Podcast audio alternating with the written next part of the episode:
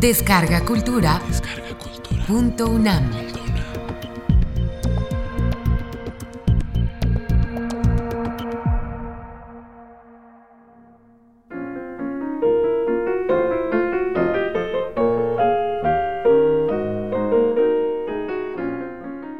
Tratado de culinaria para mujeres tristes. Receta de la coliflor en nieblas. Héctor Abad.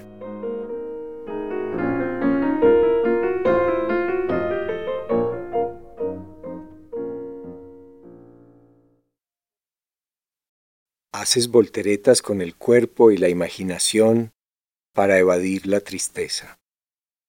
Pero ¿quién te ha dicho que se prohíbe estar triste? En realidad, muchas veces, no hay nada más sensato que estar tristes.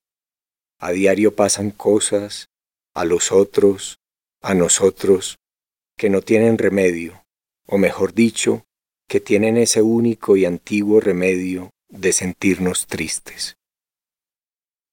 No dejes que te receten alegría como quien ordena una temporada de antibióticos o cucharadas de agua de mar a estómago vacío. Si dejas que te traten tu tristeza como una perversión, o en el mejor de los casos como una enfermedad, estás perdida. Además de estar triste, te sentirás culpable. Y no tienes la culpa de estar triste. No es normal sentir dolor cuando te cortas. No arde la piel si te dan un latigazo. Pues asimismo el mundo, la vaga sucesión de los hechos que acontecen o de los que no pasan, crean un fondo de melancolía. Ya lo decía el poeta Leopardi, como el aire llena los espacios entre los objetos, así la melancolía llena los intervalos entre un gozo y otro. Vive tu tristeza, pálpala, deshójala en tus ojos, mójala con lágrimas, envuélvela en gritos o en silencio, cópiala en cuadernos, apúntala en tu cuerpo, apuntálala en los poros de tu piel, pues sólo si no te defiendes huirá, a ratos, a otro sitio que no sea el centro de tu dolor íntimo.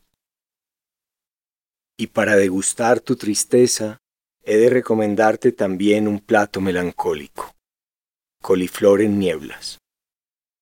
Se trata de cocer esa flor blanca y triste y consistente en vapor de agua. Despacio, con ese olor que tiene el mismo aliento que desprende la boca en los lamentos, se va cociendo hasta ablandarse. Y envuelta en niebla, en su vapor humeante, ponle aceite de oliva y ajo y algo de pimienta, y sálala con lágrimas que sean tuyas. Y paladéala despacio, mordiéndola del tenedor, y llora más y llora todavía, que al final esa flor se irá chupando tu melancolía sin dejarte seca, sin dejarte tranquila, sin robarte lo único tuyo en ese momento, lo único que nadie podrá ya quitarte, tu tristeza, pero con la sensación de haber compartido con esa flor inmarchitable, con esa flor absurda, prehistórica, con esa flor que los novios jamás piden en las floristerías, con esa flor de col que nadie pone en los floreros, con esa anomalía, con esa tristeza florecida, tu misma tristeza de coliflor, de planta triste y melancólica.